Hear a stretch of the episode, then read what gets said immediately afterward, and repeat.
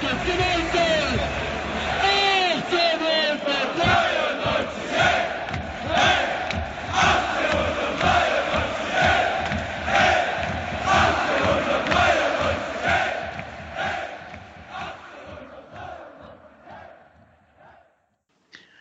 Eine Woche mit Hochgefühlen und einem erneuten Tiefschlag liegt mal wieder hinter uns VfB-Fans. Gerade noch haben wir den ja, ersten Bundesliga-Saison gegen Bochum eingefahren, das 4 zu 1 und mehr als souverän 6 zu 0 im DFB-Pokal ähm, Bielefeld zurück auf die Alm geschickt. Und schon gab es den, ja, kann man sagen, nächsten heftigen Rückschlag mit einer 0 zu 5 Klatsche in Dortmund.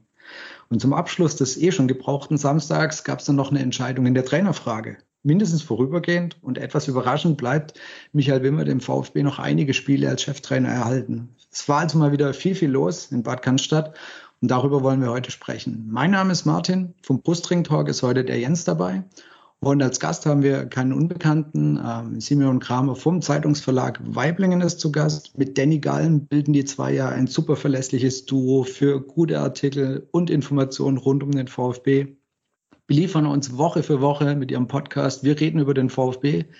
Herzlich willkommen, Simeon. Vielen Dank für die warmen Worte. Schön, dass ich hier sein kann.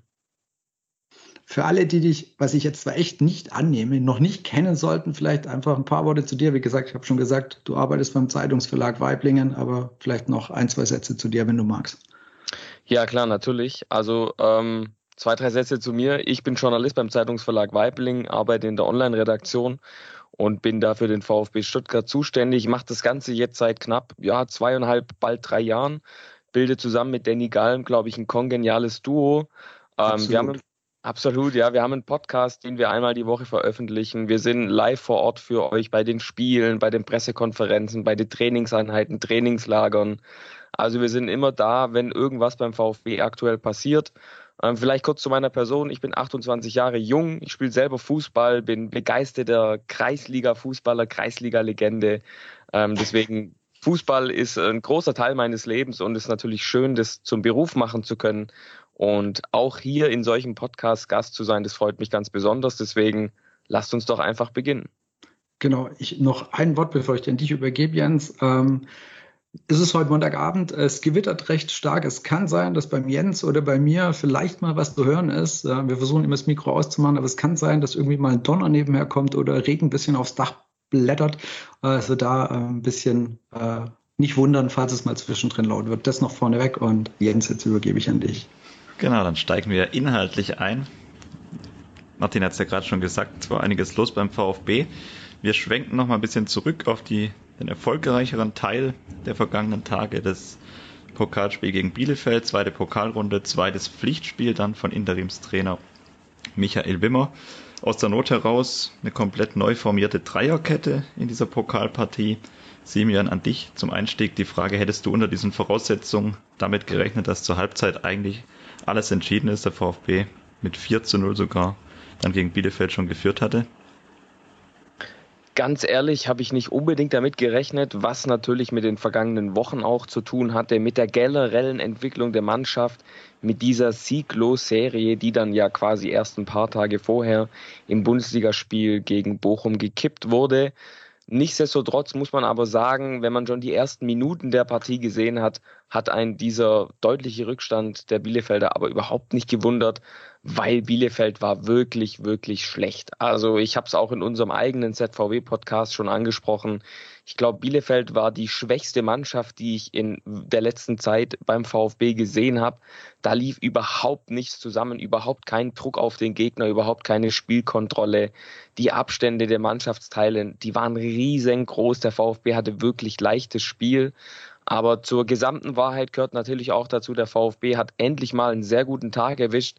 Sie haben vor Spielfreude getrotzt, äh, gestrotzt. Sie haben wirklich Bock gehabt zu kicken. Sie waren in der Offensive gefährlich. Sie hatten einfach Spielfreude. Und das hatten sie die Wochen davor nicht. Und deswegen hat's mich gewundert mit dem Blick auf die Wochen davor, ja. Aber im Spiel selber dann gar nicht, weil da schon ein Klassenunterschied zu sehen war und der VfB einfach tierisch Bock aufs Kicken hatte und Bielefeld leider einfach nicht auf diesem Niveau unterwegs war. Und diese Liga, diesen Unterschied Bundesliga zur zweiten Liga, den hat man wirklich sehr, sehr deutlich gesehen. Und es hat mich dann in dieser Deutlichkeit doch überrascht, Jens.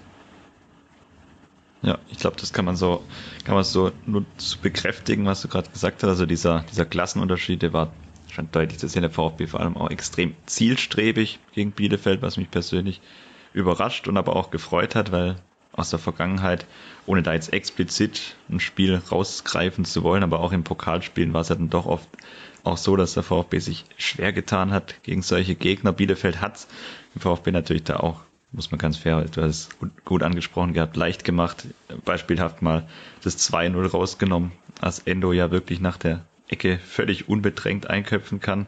Und das sollte sich dann auch nach Bielefeld inzwischen rumgesprochen haben, dass Endo trotz seiner jetzt nicht überragenden Körpergröße trotzdem sehr, sehr guter Kopfballspieler ist, der da völlig unbedrängt einköpfen kann. Passenderweise der einzige Abschluss von Bielefeld in der ersten Halbzeit, der kam dann ja auch vom Leihspieler aus Stuttgart von Klimowitz, der gleich in der fünften Minute dann diese Abschlusschance hatte, nenne ich es jetzt mal. Die Chance ist dann auch hochgegriffen für diese, für diesen Versuch da, diesen Flachschuss.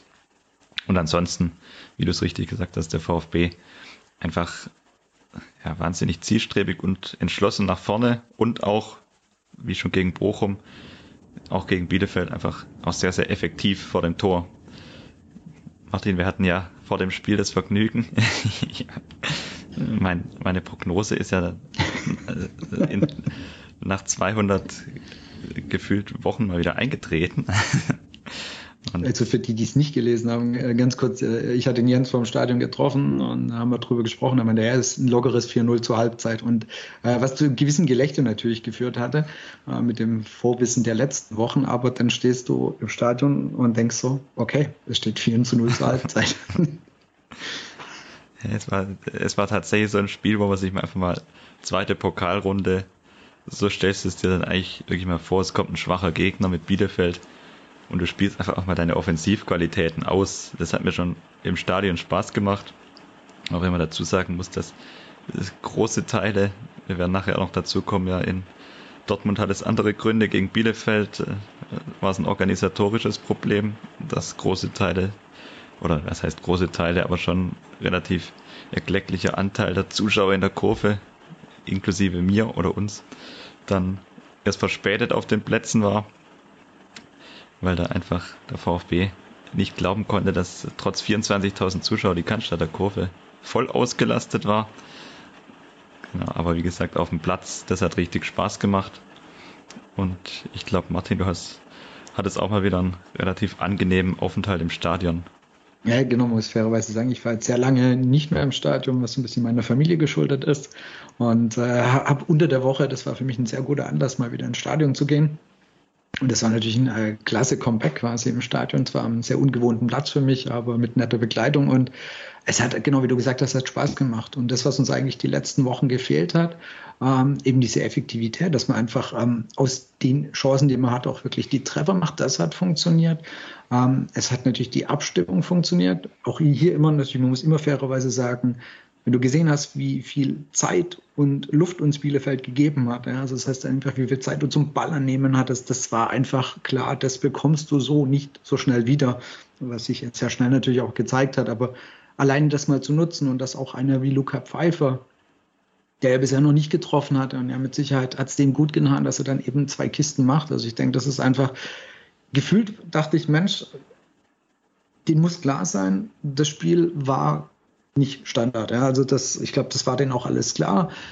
Und ich habe aber einfach gedacht, da kannst du ein bisschen Selbstvertrauen mit rausziehen, mitnehmen. Und es durften ja am Ende auch ganz viele noch ran durch die Wechsel. Ich meine, dann ist, hat man auch gemerkt, der Spielfluss war dann gerade Ende der zweiten Halbzeit wirklich deutlich gehemmt durch die ganzen Wechsel. Dann hat es nicht mehr so gut funktioniert. Aber prinzipiell dachte ich, hey, es dürfen ganz viele ran. Ähm, Egloff durfte ran. Ähm, alle so ein bisschen, dachte ich, Selbstvertrauen tanken, äh, ein bisschen wieder auch in die Abläufe, in, in alles wieder ein bisschen mehr ja, Routine reinbekommen oder einfach, ich dachte, sie nehmen einfach auch ein bisschen mehr aus dem Spiel mit, aber wahrscheinlich musste ich fairerweise sagen, war Bielefeld an dem Tag einfach wirklich so grottig schlecht, ähm, dass das, ich meine, es war klar, es kann, das Spiel ist nicht ausschlaggebend für die nächsten Wochen, also wir können uns danach nicht orientieren, aber das ist so wenig war, das hat mich dann doch am Samstag echt recht stark entsetzt. Also dass da echt äh, quasi es genau ein, einfach mal gespiegelt war letztendlich. Ja, das muss man, muss man leider dann so erkennen. Also du hast wirklich diesen extremen Kontrast gegen Bielefeld, diese sehr, sehr souveräne Leistung, den Klassenunterschied, den du da faktisch, der da war und den du auf dem Platz auch wahrgenommen hast. Äh, und nur das, um das abzurunden, auch wenn man die Statistik sich anguckt, allein bei den, bei den gespielten Pässen, der VfB fast ja, knapp dreimal so viel Pässe gespielt, ganz grob über den Daumen gepeilt, 73 Prozent Ballbesitz, deutlich mehr Torschüsse. Also der Unterschied war einfach deutlich spürbar.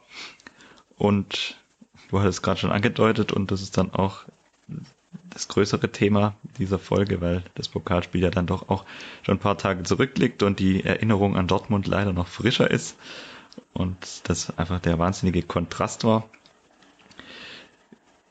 Und auch auf dem Platz, sage ich mal, die, die, Veränderung, die du hattest, du hattest ja gegen Bielefeld aus der Not herausgeboren, die Dreierkette komplett umstellen müssen. In Dortmund die Stammdreierkette die aktuell vermeintliche, mit Sagadu Anton und Mafropanus wieder zurück. Auf dem Platz Müller wieder im Tor für Bretlo, der ja ohnehin noch ausgefallen wäre. Aber die Rückkehr war natürlich auch dem geschuldet der Pokalrotation. Und Ahamada wieder zurück in der Startelf für Fürich. Das ist durchaus etwas überraschend. Im Nachhinein muss man sagen, durchaus auch einkalkuliert, weil du damit natürlich die etwas defensivere Variante auf dem Platz bekommen hast. Girassi vorne wieder für Doppeltorschütze Pfeiffer, der im Pokal überzeugt hatte. Ja, und dann sind wir beim Thema Kontrast in Dortmund. Das Spiel beginnt, ja, maximal schlecht. Simeon, was war dein, deine Gedanken nach zwei Minuten? Ja, mein Gedanke war, das geht ja gut los. Und ich glaube, genau das war im Endeffekt auch der Neckbreaker für den VfB in dieser Partie. Ich glaube, ihr habt es beide schon angesprochen. Größer hätten die Unterschiede nicht sein können. Ich glaube, Bielefeld war wirklich ein Gegner, der nicht mal ansatzweise auf diesem Level spielen kann, aktuell und auch nicht gespielt hat. An diesem Mittwochabend in Stuttgart. Und ich glaube, genau das Spiegelbild haben wir dann am Samstag gesehen. Also der VfB ist aktuell in der Form, auch in der Verfassung nicht in der Lage, mit dem BVB in dieser Form mitzuhalten, nicht mal ansatzweise. Und es war, glaube ich, genau die Medizin, die der VfB den Bielefeldern am Mittwoch verabreicht hat. Die haben sie dann am Samstag von Dortmund gedrückt bekommen und dieses frühe Gegentor war natürlich der, der Dosenöffner für die Dortmunder. Also Dortmund hat unglaublich früh Druck gemacht auf den VfB. Sie haben den VfB kaum im Spielaufbau Zeit gelassen, haben sofort gestört, sind sofort dazwischen gegangen, sind sofort aggressiv angelaufen. Und es war ja genau das Gegenteil, was die Bielefelder davor gemacht haben. Also ich glaube schon, dass der VfB einordnen konnte, dass Bielefeld nicht dieser Gegner war, an mit dem man sich messen kann und messen muss. Aber es war dann doch, glaube ich, so ein bisschen ein Kulturschock und erklärt vielleicht auch, warum der VfB dann nach ja, 15, 16, 17 Minuten schon mit 2-0 hinten liegt. Also das war irgendwie so, okay, wir haben Bielefeld geschlagen, wir holen uns Selbstvertrauen zurück, wir sind in der Spur, wir können auch in Dortmund was holen und bumm, nach ein, zwei Minuten liegst du schon 1-0 hinten und merkst, oh shit, okay, das wird heute eine ganz andere Hausnummer. Und der VfB hat es nicht geschafft, diesen Turnaround, diesen Switch zu schaffen zwischen Bielefeld, da hatten wir es easy, und Dortmund, da wird es schwierig. Ich glaube, dieser frühe Gegentreffer war einfach, ja, das war ein Neckbreaker.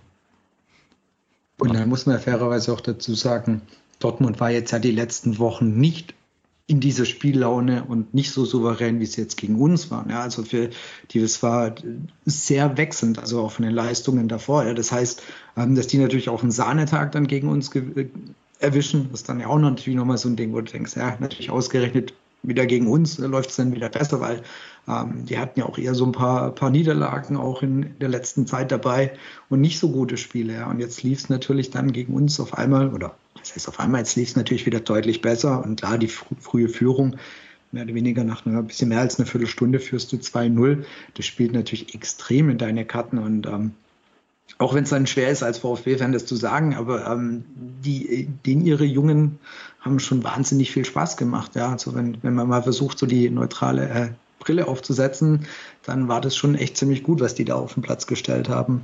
Also Bellingham und Co. Da kannst du halt auch nichts dagegen sagen. Hat euch, oder gerade da die Anschlussfrage an dich, Martin, hat dich die Passivität dann trotzdem doch auch etwas schockiert oder überrascht? vom VfB, weil gerade bei den ersten beiden Toren, die waren ja mehr oder weniger ohne Gegnerdruck zum großen Teil. Äh, das hat sich ja letztendlich durchs ganze Spiel gezogen und auch das einfach, ähm, selbst wenn es dann 2 oder 3-0 steht, ähm, dass dann nicht irgendwann so dieser, dieser Wille kam, da noch eine komplette Klatsche abzuwenden. Ähm, das fand ich schon sehr erschreckend. Thema Selbstvertrauen aus Bielefeld gezogen, ja. Oder dass du einfach sagst, okay, es steht jetzt 2-0, es steht zur Halbzeit 3-0. Aber wir setzen da jetzt noch so viel entgegen, dass wir hier vielleicht nicht eben mit 5 oder 6-0 es war eigentlich zur Halbzeit, dachte ich, okay, das geht 6 zu 0 aus, waren dann zum Glück nur 5. Aber dass da eben nicht so viel Wille, ähm, ja, der Gegenwehr in, bei allen letztendlich da war, das fand ich sehr, sehr erschreckend. Also, dass da nicht so ein bisschen, auch in der Halbzeit, ich dachte, komm, vielleicht kommen sie raus und haben dann zumindest noch so viel Elan, Mut, Wille, was auch immer, um dem noch ein bisschen was entgegenzusetzen. Ja, also wir haben letzte Woche um, Leipzig-Hertha gesehen, ja, die lagen auch zur Halbzeit 3-0 zurück und haben sich noch auf ein 3-2 rangekämpft, weil sie eine ganz andere zweite Halbzeit gezeigt haben. Und äh, ich, ich hatte so die bisschen naive Hoffnung, dass sie auch gerade aus der Halbzeit noch ein bisschen mit mehr ja, Esprit noch mal mit, mit ein bisschen mehr Energie rauskommen und sich da einfach noch mehr entgegenstemmen. Und dass das überhaupt nicht kam, äh, gefühlt wirklich von keinem Spieler, das hat mich wirklich entsetzt.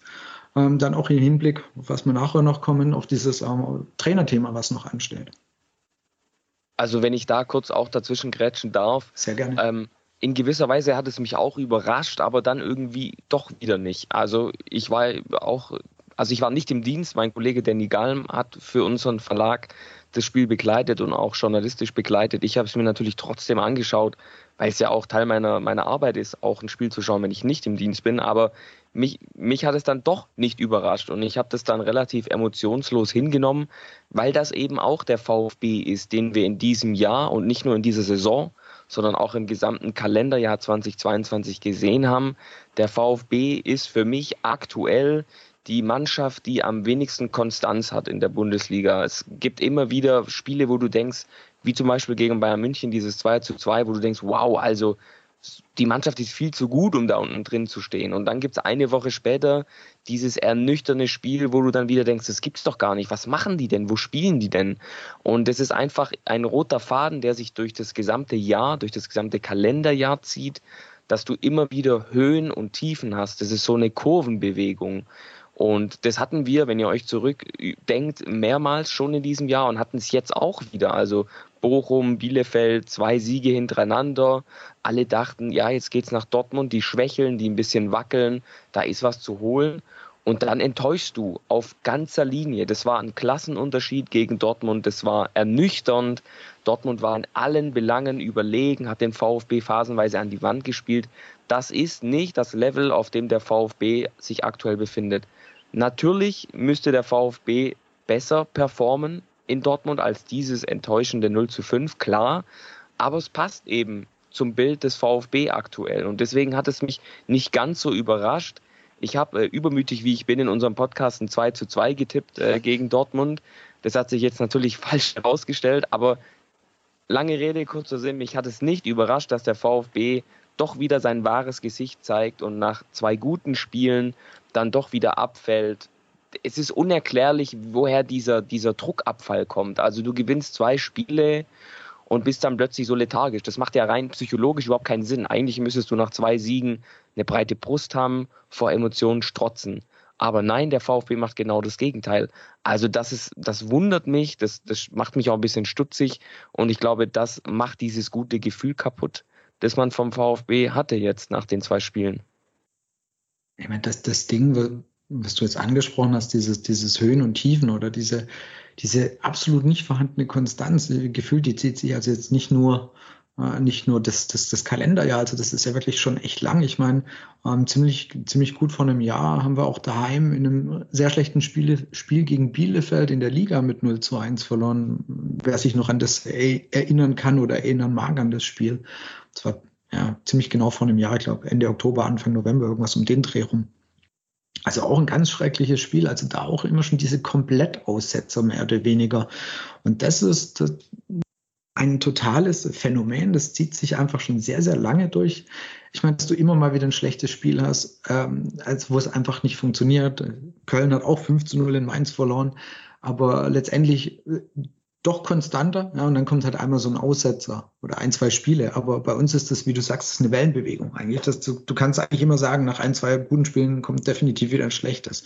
Und das ist einfach äh, sehr erschreckend und mit Sicherheit auch was, was dann vielleicht ähm, am Ende dazu geführt hat, eben, dass man die Entscheidung getroffen hat, sich von Materazzo zu trennen, weil auch er da keine Konstanz reinbekommen hat. Und ja, aber es, es zieht sich gerade eben weiter und ich, ich glaube, das ist einfach so tief irgendwas in den Köpfen drin und oder einfach bei den Spielern so irgendwas fest verankert. Ich fand ähm, das äh, eine ganz interessante Kameraeinstellung. Äh, letzte Woche gegen äh, Bochum, um da noch ein Stück weiter auszuholen.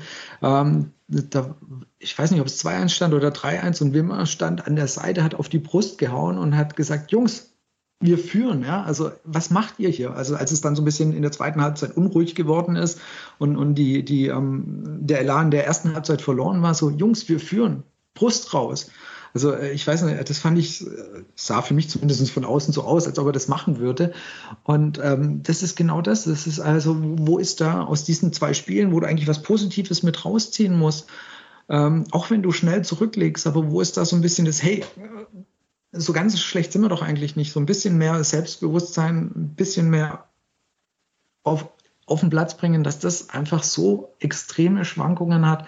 Es ist Wahnsinn und dann betrifft es ja einfach alle Spieler. Ja? Und es ist jetzt nicht so, dass da nur komplett unerfahrene ähm, Spieler drin sind. Also du hast gerade auch in der Abwehr, ähm, du hast äh, Anton und Maropanos, ist jetzt nicht so, dass das die kompletten Jünglinge sind und, und Anton, das hat, das hat der Lennart ähm, geschrieben, da hat es mich echt weggehauen. Der hat eine ähm, Zweikampfquote von 20 Prozent gehabt. Das ist, das ist für einen Abwehrspieler, das ist ja echt eine Katastrophe. Und da fragst du, woher kommt das, dass die einfach, ist es nur eine Kopfsache? Ist das irgendwo komplett anders, dass sie es einfach nicht schaffen, ähm, so ein bisschen den guten Drive, den sie hatten, mitzunehmen? Ich glaube, es ist auch manchmal, also wenn ich jetzt von mir ganz persönlich sprechen darf, du hast ja natürlich auch durch diese Spiele gegen Bochum die positiven Ergebnisse, auch gegen Bielefeld dann, du hast ja immer auch diese Hoffnung, das ist auch ursächlich damit verbunden, dass wir natürlich eine Mannschaft haben mit vielen jungen Spielern, mit viel Potenzial, vermeintlich zumindest. Ob sie es dann wirklich irgendwann abrufen kann, das wird die Zukunft zeigen. Aber du hast ja schon einen Kader wo du eben entsprechend Spieler drin hast, von denen du immer die Hoffnung hast, jetzt machen sie so diesen nächsten Schritt. Ich fand jetzt auch beispielsweise Enzo Mio ganz interessante Entwicklung, die ja jetzt ganz, ganz kurzes Zeitfenster, wenn man das betrachtet, jetzt diese Partien gegen Bochum und Bielefeld, der da einfach im zentralen Mittelfeld eine relativ gute Rolle gespielt hat. Und das ist dann vielleicht auch so ein bisschen diese naive Hoffnung. Ich weiß nicht, wie weit die auch in der Mannschaft und auch bei der sportlichen Verantwortlichen und beim Trainerteam vielleicht auch so ein bisschen immer wieder mitschwingt, dass eben gerade die ganzen jungen Spieler dann doch diesen nächsten Schritt vielleicht ein bisschen schneller machen, als sie ihn tatsächlich machen können. Und dass du vielleicht einfach auch ein bisschen trügerisch äh, das falsch einschätzt, was so die Qualität des Kaders tatsächlich angeht. Also ich hatte es ja auch mal unter der Woche so ein bisschen in einem Nebensatz angemerkt. Du hast ja beispielsweise auch deine beiden Top-Spieler im Sommer abgegeben mit Kalajdzic und Mangala, aber wohin sind sie eben gewechselt? Es ist im Moment der 19. und 20. der Premier League.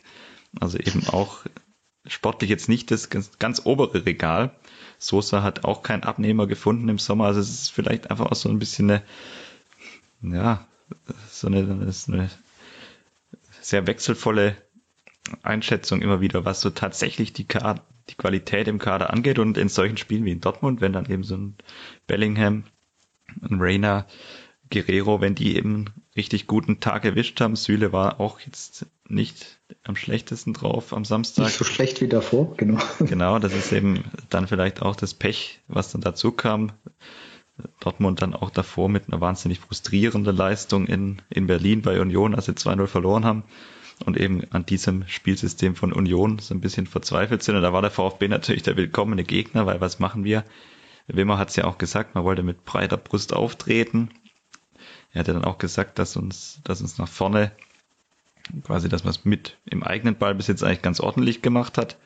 Fand ich persönlich auch so eine ganz interessante Beobachtung, wenn der VfB über die Mittellinie war, haben sie teilweise, also es wurde jetzt nie wirklich gefährlich, aber sie haben doch ab und zu ganz gute Ballbesitzphasen gehabt und wirkten da eher so auf dem Level, das Dortmund mitbringt, aber defensiv war es einfach dieser Klassenunterschied, den wir jetzt auch schon thematisiert haben, weil wir ja überhaupt nicht in die Aktion gekommen sind. Also wir haben ja eigentlich hinten nur zugeschaut und du hast es angesprochen, Anton, ich glaube, er hat sogar bei der, der Wert schwankt, also es gibt auch andere Statistiktools, wo 15,8 Prozent der Zweikämpfe gewonnen hat. Macht's nicht besser. Macht's nicht besser, ja. Und das ist dann eben einfach Ausdruck dieses Gesamte. Und ja, dann ist es tatsächlich am Ende für mich auch so ein bisschen die Frage, wie gut ist der Kader wirklich und wie viel Glaube ist vielleicht auch einfach in diesen Kader sowohl von intern als auch von extern vielleicht zu viel da, weil man einfach in viele Spieler vielleicht zu viel Hoffnung hat. Das das ist eine. Ich glaube, dass. Martin, okay, nee, ich. Los. Alles, gut. Alles klar. Ich glaube, das war ja auch die Frage, das war die Quintessenz beim Thema Pellegrino Matarazzo. Ähm, wenn ihr meine Artikel verfolgt, meine Berichterstattung, unseren Podcast, ihr wisst, ich halte viel von Rino. Ich hatte mit ihm persönlich Kontakt, ich habe mich mit ihm gut verstanden. Wir haben uns immer mal wieder ausgetauscht. Und das war auch immer das Thema. Wer ist jetzt eigentlich schuld an der aktuellen Misere? Ist es der Trainer, der die Mannschaft nicht erreicht oder der Dinge nicht umgesetzt bekommt? Oder ist es die fehlende Qualität der Mannschaft? Und ich glaube, im Endeffekt ist die Analyse oder fällt die Analyse von ganz vielen so aus, dass Rino eigentlich nicht schuld an dieser Misere war. Also nicht äh, an erster Stelle. Natürlich hat er Fehler gemacht, natürlich hätte er Dinge anders machen können, natürlich hat er diese, diese Wellenform, die ich vorhin beschrieben habe, die hat er nicht aus der Mannschaft rausbekommen. Deswegen ist die Trennung am, im Endeffekt auch logisch nachvollziehbar. Aber ich glaube, am Ende geht es immer um die Qualität einer Mannschaft und da kann auch der beste Trainer der Welt nicht mehr rausholen. Und ich glaube, beim VfB scheitert es an diesem Punkt, an fehlender Qualität, an einem Kader, der strukturell nicht durchdacht aufgestellt ist. Und da sind wir auch schnell beim Kritikpunkt Sven Missentat, den ich hier gar nicht ins Zentrum der Kritik jetzt hier hieven möchte. Es geht ja nur um Dortmund, also um das Dortmund-Spiel. Aber das ist eben am Ende des Tages eine Qualitätsfrage. Und die hat der VfB nicht. Und das Michi Wimmer nach zwei Siegen auch wieder diese Wellenform ähm, quasi mitreißt und er auch unter diesen Wellen dann begraben wird. Das ist ja, zeigt ja eigentlich, dass sich am Trainerwechsel in diesem Sinne nichts geändert hat. Es gibt immer die noch dieselben Probleme. Der VfB hat unerklärliche Schwankungen in seinem Spiel. Er ist un, un, unerklärlich träge im Spiel. Und das liegt nicht an Rino, das liegt nicht an Michi Wimmer, das liegt am Ende des Tages immer an der Qualität. Am Ende steht immer die Qualität in Frage. Und ich glaube, das ist aktuell das Problem. Und wo bewegt sich der VfB? Ja, das ist die Frage. Irgendwo zwischen dem 0-5 in Dortmund und irgendwo zwischen dem 6-0 gegen Bielefeld. Irgendwo dazwischen drin bewegt sich die Leistungsdichte des Kaders. Ich denke, er ist eher angesiedelt bei einem 3-1, 2-1 Sieg gegen Bochum, weil das 4-1 war ja schon zu. zu hoch aus meiner Sicht. Ähm, also der VfB spielt, wenn alles gut läuft, wenn der Kader mitspielt, wenn es keine Zickereien gibt, dann läuft der VfB am Ende auf Platz 11, 12, 13 ein. Und wenn es mal nicht läuft, wenn es wellenförmige Leistungsschwankungen gibt, dann steht der VfB auf einem Relegations- oder Abstiegsplatz. Und so sind wir gerade. Und ich glaube, in diesem, in diesem Bereich bewegen wir uns. Ich glaube also, ähm, also meine Einschätzung ist, dass du mit dem Kader die Klasse halten kannst. Da bin ich ziemlich davon überzeugt. Also der ist nicht so schlecht, ähm, dass wir es nicht schaffen sollten können, ähm, Bochum, Schalke hinter uns zu lassen. Also er erreicht mit Sicherheit nicht ähm, der Kader, dass du so eine Mannschaft wie Dortmund, wenn die einen guten Tag haben, einen vernünftigen Tag haben, hat man gesehen, wirst du da nicht gegenhalten. Wenn wir nicht so einen ganz schlechten Tag haben, verlierst du halt nicht 5 zu 0, sondern vielleicht 3 zu 1 oder irgendwas in der Richtung. Also ich denke wirklich, der Kader kann, ist Bundesliga tauglich, der kann die ähm, Klasse halten. Aber wie du auch richtig gesagt hast, es muss dazu alles passen. Und das tut es halt gerade aktuell nicht. Und ja klar, das ist wirklich so diese Frage, ist, liegt das am Trainer? Ich bin sehr, sehr gespannt. Ähm, wir kommen ja noch, noch auf das Trainerthema. Es wird vermutlich ja doch irgendwann ein neuer Trainer kommen, was der aus diesem Kader rausholt. Und äh, da also schon als Vorgriff, wenn, wenn der dann auch so komplett scheidet, dann würde ich auch für mich eingestehen, okay, es hat, der Kader ist doch nicht so gut wie ich, oder was heißt nicht so, wie ich ihn eingeschätzt habe.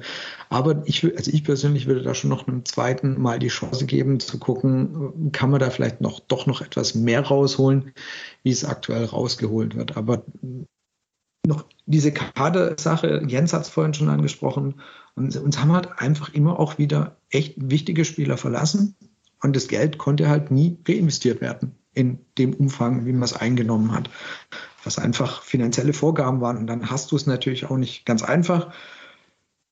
Ich möchte Mislintat nicht komplett in Schutz nehmen. Also mit Sicherheit waren ein paar Transfers dabei, die nicht so sinnvoll waren, die auch nicht gezündet haben. Das gehört, denke ich, aber zu seinem Konzept dazu.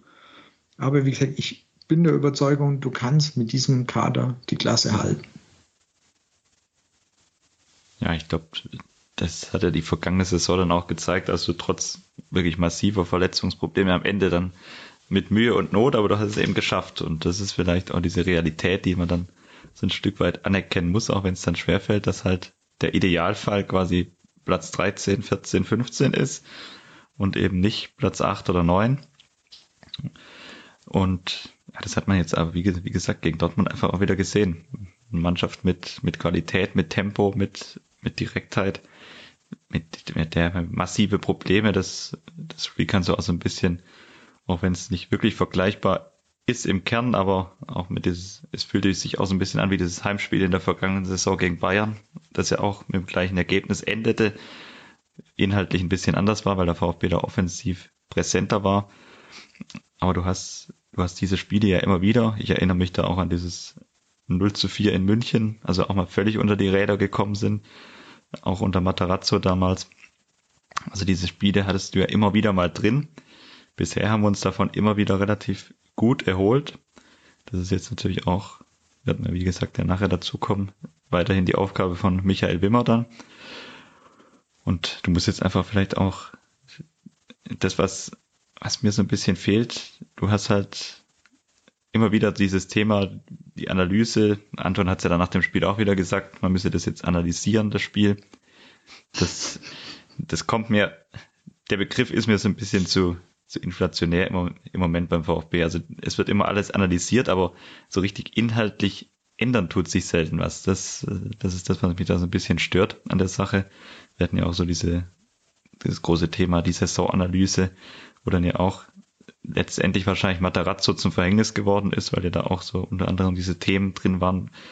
Mehr Ergebnisorientierung zum Beispiel, was ja dann gerade auch im Saisonbeginn gar nicht funktioniert hat, als man viele Unentschieden dann eben entsprechend nur landen konnte. Und ja, auch Florian Müller hat sich ja wieder geäußert gehabt nach dem Spiel. Das ist dann auch immer so ein bisschen meines, meiner Einschätzung nach immer so ein bisschen Warnsignal, wenn er sich öffentlich äußert und die Mannschaft so ein bisschen in die Pflicht nimmt. Das war immer eigentlich an den sportlichen Tiefpunkten so ein bisschen auf die, die Spiele betrachtet. Also ich erinnere mich da auch an das Spiel in Köln zum Beispiel in der vergangenen Saison, als er sich relativ lautstark geäußert gehabt hatte damals, dass man so nicht auftreten könne. Und das hattest du jetzt auch wieder. Also ich glaube, den Spielern war auch schon bewusst, dass das, dass das keine, kein guter Auftritt war in Dortmund und dass man sich da nicht gut verkauft hat. Und das ist einfach dieses, ja, das Thema, das, das jetzt einfach angegangen werden muss und glücklicherweise sind die Gegner, die in der, bis zur WM-Pause kommen, andere als Dortmund, aber es wird auf jeden Fall nicht einfacher.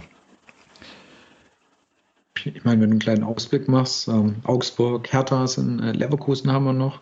Also es kommen jetzt schon Mannschaften eher aus dem unteren, aus dem, aus der unteren Tabellenhälfte auf uns zu. Aber mit, mit einer Einstellung wie gegen Dortmund ähm, wirst du da recht wenig holen. Ähm, Augsburg hat sich mittlerweile echt äh, stabilisiert über die letzten Wochen. Ja, also die haben letzten 3 zu 3 gegen, gegen Leipzig geholt und auch sonst ähm, gepunktet in letzter Zeit gegen die Bayern gewonnen.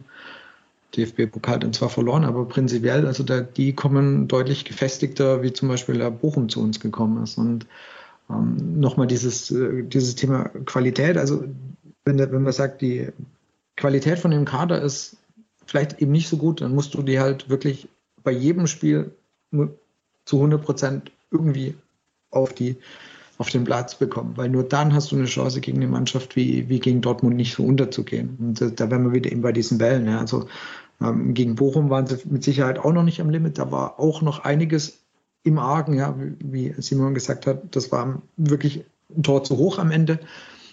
Aber ähm, da war die Mannschaft äh, von, von dem, was er kann, deutlich näher dran an 100 Prozent, wie jetzt eben gegen Dortmund. Und du musst halt, wenn du gegen Augsburg was holen willst oder auch gegen Hertha, dann musst du halt wieder an diese 100 Prozent rankommen. Und, und da liegt für mich schon viel am Trainer, Trainer-Team, ähm, das hinzubekommen. Und ich, ich weiß echt nicht, ob das wirklich auch ganz arg einfach, ähm, es gibt ja einen Team, Teampsychologe, also ich glaube einfach, da ist so viel im Kopf, ähm, das ist gar nicht so, wie soll ich sagen, es passiert wahnsinnig viel im Kopf bei den Spielern wahrscheinlich. Und, und dann fällt, fällt das schnelle Gegentor und dann, dann ist irgendwie ganz schnell der, vielleicht das, was man sich vorgenommen hat, kracht dann wie so ein Kartenhaus zusammen. Und dagegen zu steuern, also ich glaube, da musst du einfach in den Kopf von, von den Spielern kommen, dass sie da noch mehr an sich glauben. Und ich, wie gesagt, da sehe ich wirklich schon Spiel, also das Trainerteam echt verantwortlich dafür. Und das ist auch das, was ich persönlich ähm, Rino an, angekreidet habe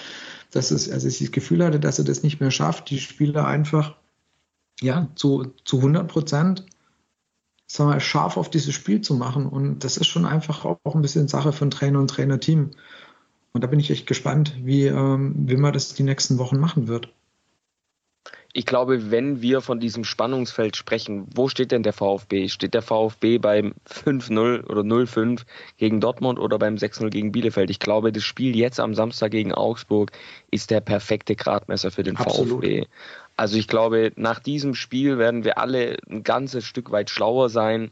Ich glaube, sowohl die Partie gegen Bochum, wo, wo wirklich ein Gegner kam, der dann jetzt auf einmal Union schlägt am Wochenende, aber davor in Stuttgart der auch wirklich überhaupt keine gute Leistung gezeigt hat. Wenn mit Bielefeld ein Gegner da war, der schlecht war, du hattest mit Dortmund einen Gegner, der übergut war, dann kommt jetzt mit Augsburg genau der Gegner, der exakt spielerisch vom Fußballerischen her auf deiner Augenhöhe ist, der kämpferisch dagegen halten wird, wo es sich zeigen wird, kann der VfB dieses intensive körperliche Spiel mitgehen?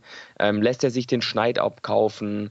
Ähm, wie sind die Zweikampfquoten? Also das wird das Spiel, wo ich sehe, wo steht der VfB aktuell, wo steht der VfB auch mit Coach Michael Wimmer und wie geht's jetzt in den nächsten Wochen weiter? Ich meine, es gibt jetzt nur noch ein paar Spiele bis zur Winterpause, aber dieses Augsburg-Spiel wird für mich entscheidend sein, mit welchem Gefühl der VfB jetzt in die letzten, ich glaube, zwei Wochen sind es dann nur noch, wie er da reingeht.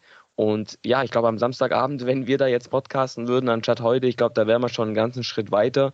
Ich denke, dieses Spiel gegen den FCA wird zeigen, wo der VfB wirklich steht, ja.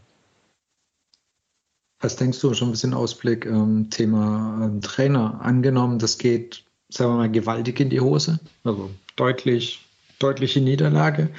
Denkst du, der VfB wird an der Entscheidung festhalten, zu sagen, wir gehen mit ihm bis zur ähm, bald kommenden, schneller kommenden Winterpause? Oder denkst du, da findet nochmal ein um Umdenken statt? Ne, auf keinen Fall. Ich glaube, und so haben wir es, Danny und ich auch schon prognostiziert in den vergangenen Tagen, in den letzten ein, zwei Wochen auch, der VfB wird in den nächsten ein, zwei Wochen nichts tun, was auf dem Trainermarkt passiert. Ähm, das hat folgenden Grund. Ihr müsst euch überlegen, im Winter sind jetzt zwei Monate Pause.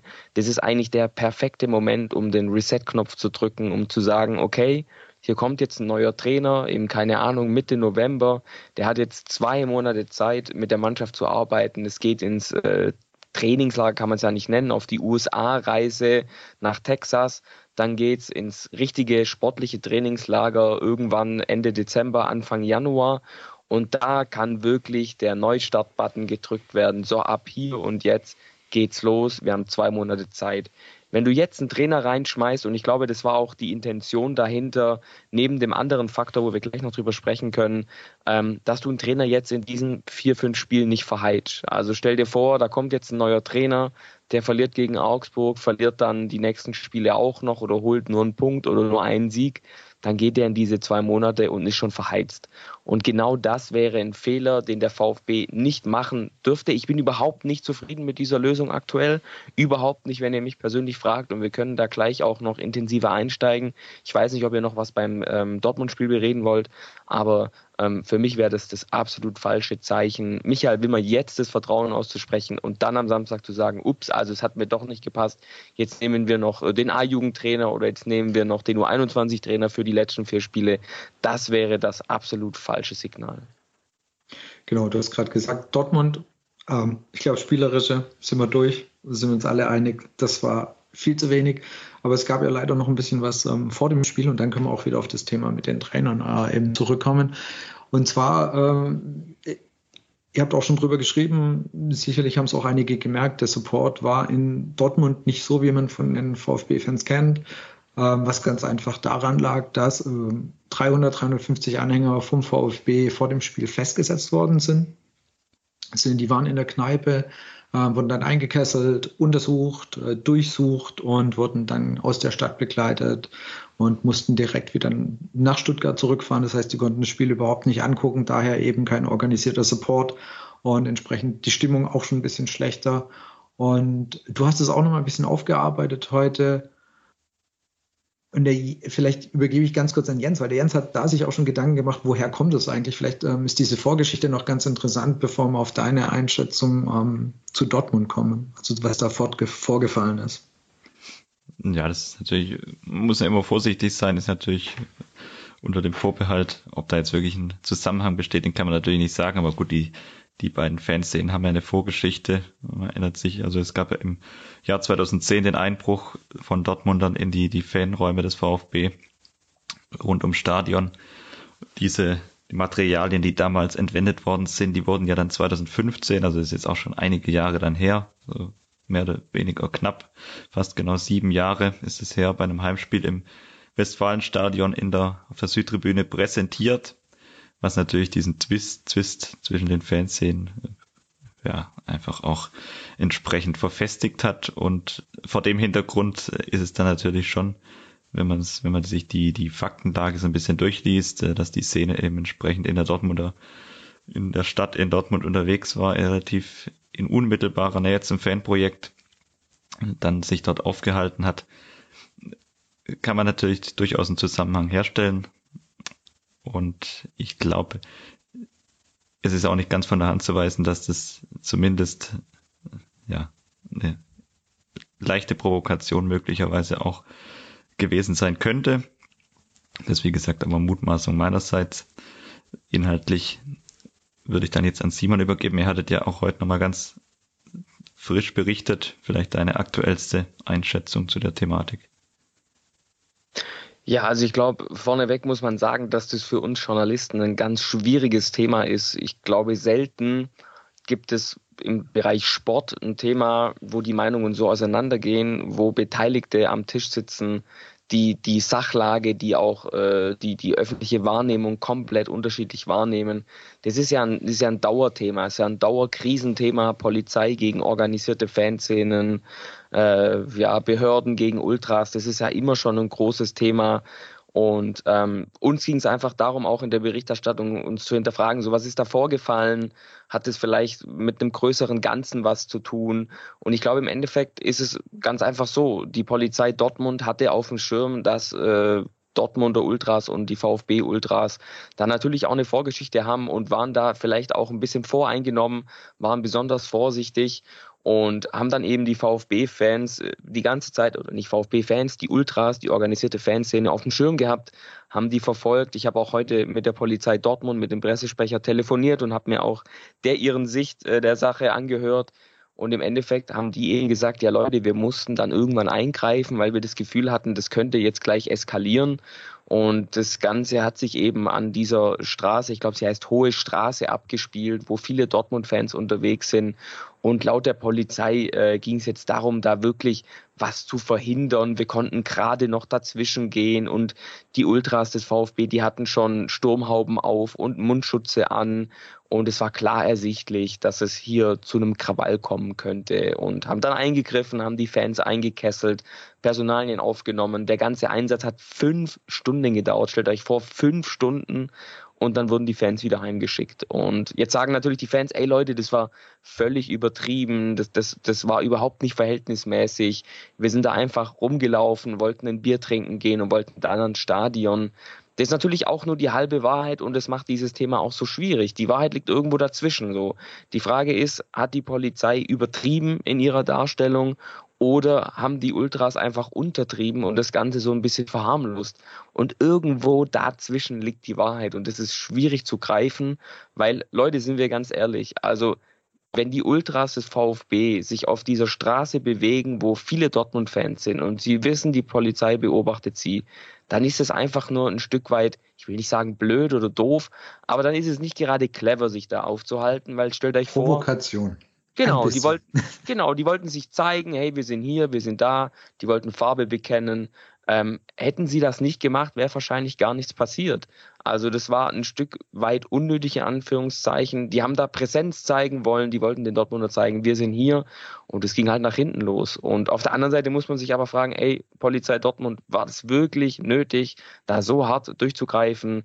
Wäre es nicht deeskalierender, ihr hättet dann einfach die Ultras zum Stadion eskortiert und begleitet und dann wäre doch alles okay gewesen. So ist es wieder nur ein neues Kapitel in diesem nervigen Dauerstreit zwischen Ultras und Polizei. Es geht mir hier auch überhaupt nicht darum, irgendeinen schwarzen Peter zuzuschieben. Das ist nicht meine Aufgabe als Journalist. Meine Aufgabe ist es, das neutral und sachlich zu beurteilen. Und ich glaube, am Ende des Tages verlieren beide Parteien. Die Polizei steht nicht gut da, weil Leute, ich weiß nicht, ob ihr diese Pressemitteilung gesehen habt, die da ganz stolz verkünden, wir haben jetzt hier Passivbewaffnung beschlagnahmt und es waren irgendwie die Sachen.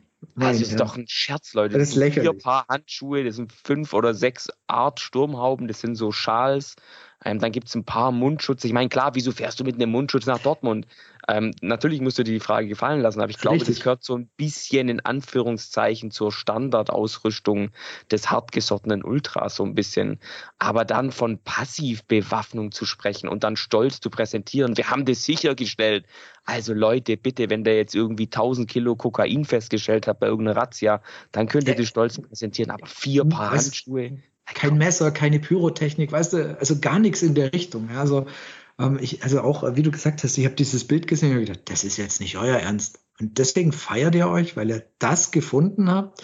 Also ähm, nur zum, falls jemand das Bild nicht gesehen hat, Mundschutz, also nicht was, was man vor den Mund macht, sondern wie Endo in den Mund reinmacht. Also einfach, dass die Zähne geschützt sind. Aber das war wirklich alles, was sie gefunden haben. Ja, und für mich äh, aus eine Frage, du schickst dann, ich meine, bei wie vielen Leuten haben sie das gefunden? Vermutlich bei 10 bis 15 und du schickst den kompletten. Wenn überhaupt, ja. Ja, genau. Du schickst den kompletten Laden mit 300, 350 Leuten heim.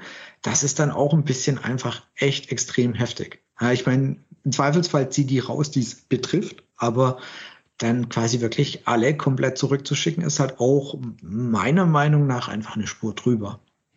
Absolut. Und ich glaube, am Endeffekt komme ich auch äh, zu meinen Ausführungen dann zum Ende, um da quasi so die Kurve zu kriegen. Ich glaube, es war überhaupt nicht clever aus Sicht der VfB Ultras, sich da blicken zu lassen, da Präsenz zu zeigen. Das war eine Provokation. Das werden die Dortmunder Fans so aufgeschnappt haben. Das hat auch die Polizei so gesehen, hat deswegen eingegriffen. Das hätte nicht sein müssen, weil andersrum, stellt euch vor, BVB Ultras tauchen am Cannstatter Bahnhof auf. Da hätte auch jede Polizei Stuttgart eingegriffen.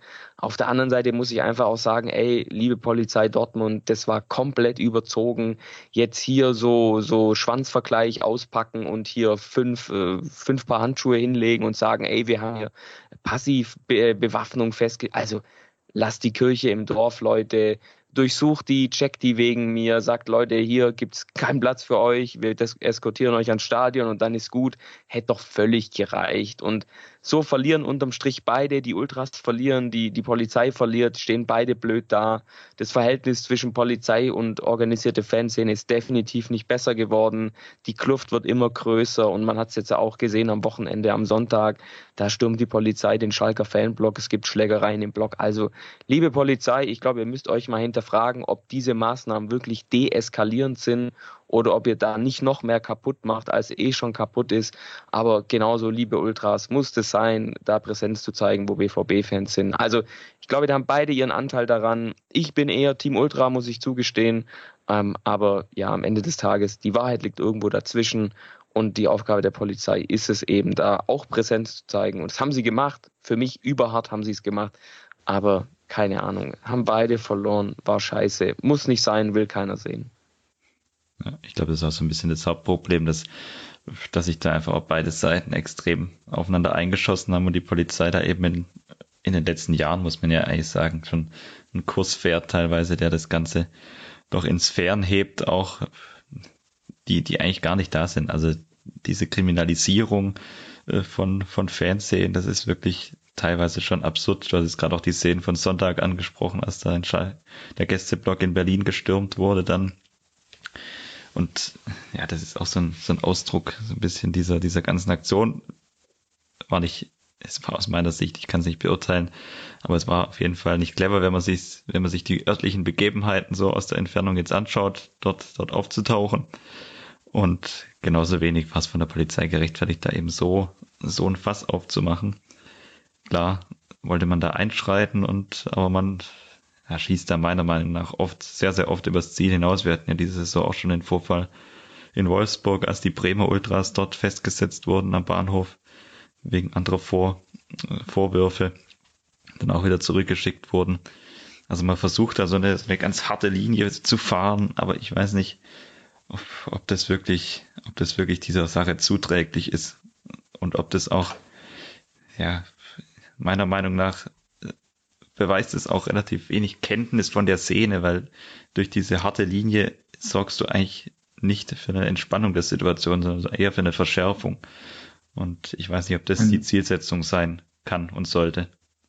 Letzte Woche noch ähm, St. Pauli Hamburg, nicht zu vergessen. Genau, da hast du auch die Szene. Lief auch nicht Stadion. so ja. lief es auch nicht so optimal. Also ähm, ich würde mich da ähm, der Meinung von Simon auf jeden Fall anschließen. Also die Polizei sollte sich da echt mal überlegen, was da noch verhältnismäßig ist und ähm, dieses genau eigentlich wirkliche Kriminalisieren der Ultras. Also mir persönlich geht es wahnsinnig auf den Sack. Das sind echt immer die Bösen, das sind immer die, die, die eigentlich negativ auffallen in, in den Augen der Polizei. Also da könnte man auch mal das, das äh, ein bisschen zurück, eine Spur ein bisschen zurückdrehen und äh, versuchen da wieder ein bisschen mehr, wie du auch gesagt hast, sich in die Szene, in die Ultras eigentlich besser mal rein zu versetzen, wie sowas funktioniert und wie die aufgebaut sind und was denen eigentlich wichtig ist, dann könnte man da einiges, glaube ich, doch echt, echt vermeiden und äh, anders deeskalieren, wie so eine Geschichte. Weil, was nimmst du aus so einem Ding jetzt wie in Dortmund mit?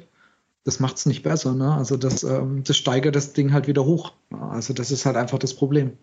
Und äh, naja, wir werden es erleben, was beim Ob und was beim Rückspiel passiert, aber ich glaube auch, das war beiden Seiten nicht zuträglich.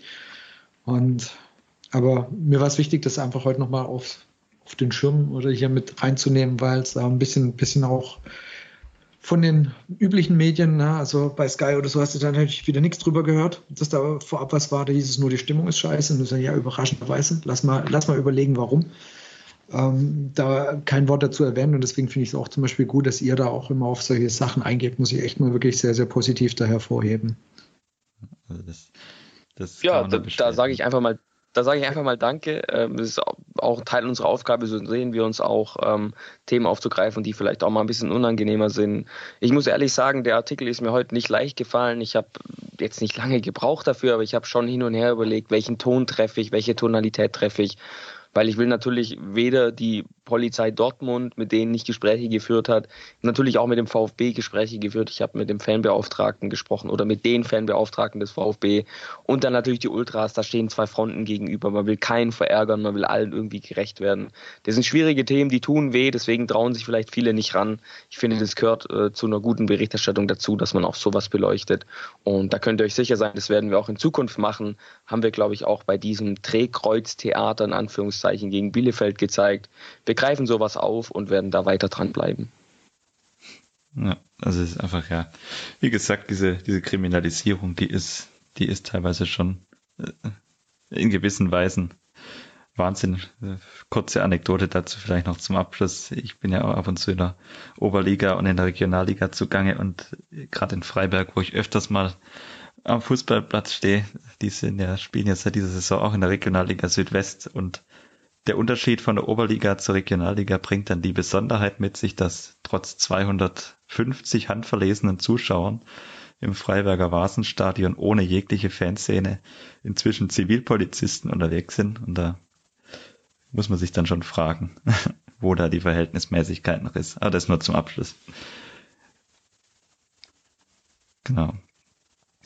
Dann kommen wir jetzt auf unser wunderschönes Thema, unser allbegleitendes Thema die Trainersuche einsteigen.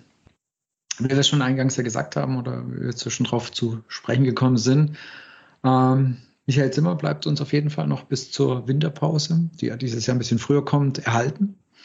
Äh, ich fand es überraschend, muss ich wirklich sagen, auch nachdem was so ein bisschen ähm, die Woche durchgedrungen war, dass es eben Gespräche mit zwei ausreichenden Kandidaten gab, ähm, die das wohl auch machen wollten. So war ja auch noch eine Aussage unter der Woche, so nach, nach dem Motto, beide haben da Bock drauf, also beide Kandidaten, mit denen man gesprochen hat, wären eben bereit und, und haben Bock auf den Job. Und dann denkst du, okay, 5 zu 0 verloren und dann kommt kurz danach die Meldung, jo, wir machen mit genau dem Trainer weiter, weil er hat die richtigen Triggerpunkte gefunden, ähm, uns gefällt das alles. Mich hat es überrascht. Ähm, ich habe jetzt schon bei dir ein bisschen rausgehört, Simeon, dich hat es nicht ganz so überrascht. Nee, mich hat es nicht ganz so überrascht, weil für mich diese Entscheidung alternativlos war. Ähm, ich begleite den VfB ja jetzt auch eine ganze Weile. Ich begleite ihn ja intensiv. Wir sind da jeden Tag dran. Wir sprechen auch mit Leuten, mit denen in Anführungszeichen jetzt der gewöhnliche Fan auch nicht spricht. Und man macht sich ja oder man bildet sich da so ein Gesamtbild. Man, man legt wie so Puzzleteile zusammen und schaut dann drauf und denkt sich, ja, okay, so könnte es sein. Und für mich ist diese ganze Trainersuche gezeichnet von einem gewissen Chaos und von einem Gefühl, dass ich irgendwie nicht loswerde, dass man sich an der Mercedesstraße da unten ordentlich verzockt hat, was die Trainerfrage angeht. Und die Entscheidung, Michael Wimmer jetzt bis zur Winterpause weiter als Interimstrainer laufen zu lassen, war für mich eigentlich schon spätestens die Tage nach dem Bochum-Spiel klar, dass es so kommen muss. Und das erkläre ich euch wie folgt. Für mich wäre eigentlich dieser 4 zu 1 Sieg gegen Bochum und dann die aufkommenden Gerüchte mit, ähm, mit äh, Jess Torp die perfekte Möglichkeit gewesen, ihn vor dem Bielefeld-Spiel reinzuschmeißen. Also als ich dann gehört habe, dass der Däne Kandidat beim VfB ist, als ich seine Vita durchgelesen habe, dachte ich mir, ja, der passt wie die Faust aufs Auge. Montag, 11 Uhr, Pressekonferenz im v beim VfB, keine Ahnung, vor Ort. Wir kriegen eine Einladung Sonntagabend per Mail, Leute, hier kommt damit hätte ich gerechnet. Ähm, da das dann nicht der Fall war, haben bei mir schon ein paar Alarmglocken geläutet. Und deswegen war mir eigentlich klar, dass jetzt auch nach Dortmund kein neuer Trainer kommt. Ich habe es ja vorher schon ein bisschen versucht, durchklingen zu lassen. Für mich ist die Winterpause eigentlich der perfekte Moment, um ähm, den Trainer zu wechseln. Und ich denke, es wird jetzt auch so kommen. Was mich aber stört an der ganzen Thematik ist, dass der VfB aussieht wie, wie, wie blutjunge Anfänger. Auch Sven Missentat, Alexander Werle, die kommen aktuell nicht gut weg. Und es hat vor allem damit zu tun, dass sie einfach schlecht kommunizieren. Warum, kann mir einer von euch erklären, warum sagt man nicht, wir schmeißen Rino raus, es klappt nicht mehr, vorerst übernimmt Trainer Michael Wimmer, wie lang können wir nicht sagen. Wir sind auf der Suche nach einem neuen Trainer. Wir wollen uns aber Zeit lassen. Wir wollen den richtigen Kandidaten finden. Und wenn wir den erst im Winter finden, dann ist es halt so und Michi Wimmer bleibt vorerst Trainer. Das wäre doch die easy peasy Variante gewesen. Keiner hätte gemeckert. Jeder hätte gesagt, ja, okay, Leute, lasst euch lieber Zeit, anstatt irgendeinen Scheiß zu machen. Was macht der VfB?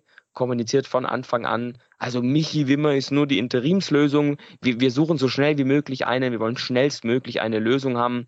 Ich erinnere mich an den Dienstag nach der Trainerentlassung von Rino, da war eine Presserunde, eine inoffizielle Presserunde mit Sven Missentat, wo er gefragt wurde vom Kollegen Carlos Ubina von der SCZ, ja, gibt's denn Gespräche mit Trainerkandidaten oder sind es schon Verhandlungen? Und dann grinst er so und sagt, ah, das kann ich euch nicht beantworten. Das war ja so, ey, wir haben hier schon einen und präsentieren den morgen.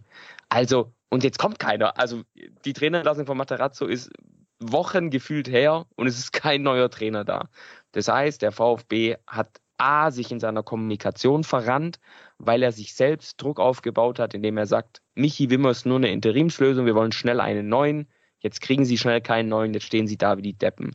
Jetzt ist das Theater Sven Missentat und Alexander Werle da, und das ist auch ein Grund, warum kein Trainer sagt, ich hocke mich doch nicht auf den Stuhl, wenn ich nicht weiß, wer in einem Monat Sportdirektor ist. Also da sind so viele offene Baustellen aktuell, die mir als beobachtenden Journalisten die Hände über den Kopf zusammenschlagen lassen, weil ich mir denke, Leute, ihr seid ein Bundesliga-Verein, ihr seid Profis auf eurem Bereich, ihr seid ein Profi-Club, ihr verhaltet euch aber kommunikativ und auch im, im, im, im, in der Außenwahrnehmung wie Anfänger. Und es ist einfach alles gerade komisch, was da passiert. Und Danny und ich, wir besprechen es immer wieder. Was da gerade los ist, da können wir nur den Kopf schütteln. Und wir können nicht nachvollziehen, was passiert. Wir können verstehen, dass Michi Wimmer aus einer inhaltlichen Perspektive Trainer bleibt bis zum Winter. Ja, das können wir verstehen. Aber dieses ganze Gerausche drumherum, diese ganzen Baustellen, die da aufgehen. Leute, wenn es blöd läuft, macht es im Winter den richtig großen Knall und dann stehen wir alle dumm da. Du hast gesagt, verzockt. Das würde ja schon heißen, also die Gespräche gab es wirklich. Ja, logisch. Also ich glaube, das ist auch schwer zu leugnen oder wäre schwer zu leugnen, aber es ist nicht zu einem Abschluss gekommen. Ja, und dann genau sind ja die Fragen, warum ist es nicht zum Abschluss gekommen? Konnte man sich intern beim VfB nicht auf die Trainerkandidaten einigen? Das heißt, die hatten ihre Vorstellungsrunden oder Gespräche und danach haben halt die entscheidenden Personen eben Werle, Misslintat, Rüd, ich weiß nicht, ob da vom ähm, Aufsichtsrat, also ob da auch noch mit mit drauf geguckt wird. Und dann hat man gesagt, nee, der ist es nicht. Und also die eine Partei sagt, jo, der ist es, die andere sagt es nicht. Also kannst du es nicht machen, sehr offensichtlich. Oder waren es wirklich am Ende die Trainer, die gesagt haben, was du eben, den Punkt, den du angesprochen hast, den ich wirklich für einen ganz, ganz wichtigen Punkt halte, eben, du, der mich da einstellt, bist du, wenn ich komme, quasi überhaupt noch da? Und ähm, das, das hat mich überrascht, das haben viele voll, voll klein geredet und gesagt, ja, das ist doch ein Trainer scheißegal, wer der Sportdirektor ist. Da denke ich, nee, das ist eminent wichtig. Das ist ja die Person, mit der du zusammenarbeitest, ja, die dir jetzt erzählt, hey, wir haben das vor mit den Spielern und wollen den und den Weg gehen. Und dann kommt da ein komplett anderer Sportdirektor, der einen komplett anderen Weg führt. Ja, da bist du als Trainer ja auch verloren. Deswegen glaube ich eben auch diese Personalie ist wahnsinnig wichtig für einen Trainer. Und hat es verzockt darauf eingespielt, also einen von diesen Punkten, oder siehst du noch einen anderen Punkt, wo sich der VfB eben, sagen wir, aus deiner Meinung nach verzockt hat? Ich glaube, Verzocken war vor allem äh, darauf äh, bezogen, dass du direkt nach der Entlassung von Pellegrino Matarazzo dachtest, du bist als VfB so attraktiv und du bist so ein geiler Verein und du hast so eine große Stahlkraft. Ich rufe da kurz an beim, keine Ahnung, Scholt Löw, Co-Trainer von Thomas Tuchel, sag, ey, Brudi, VfB, geiler Verein, komm mal her. Und der sagt sofort, ja geil, safe, natürlich komme ich sofort. Ich glaube, das war mit verzockt gemeint. Und da spielt natürlich dann auch mit rein, dass du als VfB aktuell in einer Lage bist, wo es zwei Kräfte gibt, die in eine komplett andere Richtung ziehen. Und das ist ja auch ein Stück weit verzockt, dass du eben komplett falsch eingeschätzt hast, was gerade bei dir los ist, wie unattraktiv du eigentlich auf dem Trainermarkt bist und dass Trainerkandidaten, wo du dachtest, ja, easy peasy, die schnapp ich mir, die kriegst du nicht. Und diese zwei Kräfte, die da gerade in eine komplett andere Richtung ziehen, die merkt man aktuell in der Trainerverhandlung. Und ich bin da überhaupt der da sagt, ich spreche das nicht offen an, sondern ich habe da klar meine Meinung. Und diese zwei Kräfte sind Sven Missentat und Alexander Werle. Die haben unterschiedliche Vorstellungen, wie sie im Club arbeiten wollen, welche Philosophie sie haben. Und die beiden, die sind sich nicht grün, die sind nicht auf einer Wellenlänge, die wollen beide unterschiedliche Dinge. Und deswegen sind sie sich uneinig und deswegen bist du als Trainer da auch erstmal vorsichtig und denkst dir, also da hocke ich mich nicht rein. In dieses Nest jetzt zu diesem Standpunkt, ihr wisst noch nicht mal, ob Sven Missentat euer Sportdirektor bleibt. Der führt jetzt hier mit mir Gespräche und ich sag dann zu und in vier Wochen führt ihr Gespräche dann im November und kommt zum Entschluss, Sven Missentat geht dann und dann kriege ich einen neuen Sportdirektor und ich kann wieder bei Null anfangen. Und jetzt haben wir ja diese völlig bizarre Situation. Ihr müsst euch ja mal jetzt vorausdenken in den Winter. Jetzt macht Wichi Wimmer die nächsten Spiele. Dann hast du im November zwei Verhandlungen parallel zu den zwei wichtigsten Positionen im sportlichen Bereich des VfB. Auf der einen Seite verhandelt Alexander Werle und Semi Kedira und Markus Rütt und was auch immer mit Sven Missentat zusammen an einem Tisch so, wie ist die sportliche Ausrichtung des VfB? Wollen wir zusammen weiterarbeiten mit dir, Sven? Dass sie grundsätzlich zusammen weiterarbeiten, das ist ja Fakt, das wollen sie ja. Aber Sven hat ja aus Sicht von Alex Werle zu viele Kompetenzen für einen Sportdirektor, hat ja ganz viele Besonderheiten im Vertrag. Ich würde den Vertrag gerne mal sehen, bin ich ehrlich. Und da geht es einfach darum zu sagen, Junge, du bist Sportdirektor und du hast einen eingeschränkten Kompetenzbereich, den kriegst du von mir, von mir Alex Werle. Und entweder du nimmst ihn jetzt oder du haust ab. Und dann hast du parallel dazu, dann sitzen Werle und Missentat als Team in der Trainerverhandlung mit einem neuen Trainer. Und der Trainer weiß aber ganz genau, die zwei saßen gerade in einer anderen Verhandlung, wo es um Missentat geht. Also versteht ihr, was ich meine? Das ist ja, also, das ist ja völlig wild. In welchem Verein gibt es diese Konstellation, dass du parallel der Sportdirektor verhandelt mit einem Trainer und parallel verhandelt der Sportdirektor mit dem Vorstandsvorsitzenden über seine eigene Zukunft. Das ist ja sowas von gaga und sowas von verrückt und es zeigt einfach nur, was da gerade los ist und warum ich immer wieder den Kopf schüttel, was da unten passiert gerade. Und es ist einfach, also ich denke mir wirklich manchmal, das kann doch nicht euer Ernst sein. Und was für mich unterm Strich dasteht, ist die knallharte Erkenntnis jetzt nach zweieinhalb Jahren in diesem Job. Misslintat und Rino, das war ja bisher so ein ruhiges Stream-Duo und das Trio mit äh, noch, das war ja alles easy peasy.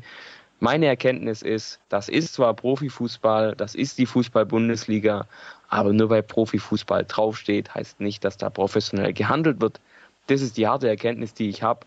Und ich möchte überhaupt nicht unterstellen, dass Sven Missentat oder Alexander Werle überhaupt keinen Plan haben, was sie machen. Ich glaube nur, sie haben unterschiedliche Vorstellungen, ziehen in unterschiedliche Richtungen und daher entsteht ein Chaos, das jeder Idiot, der sich auch nur halb mit dem VfB beschäftigt, aktuell erkennt.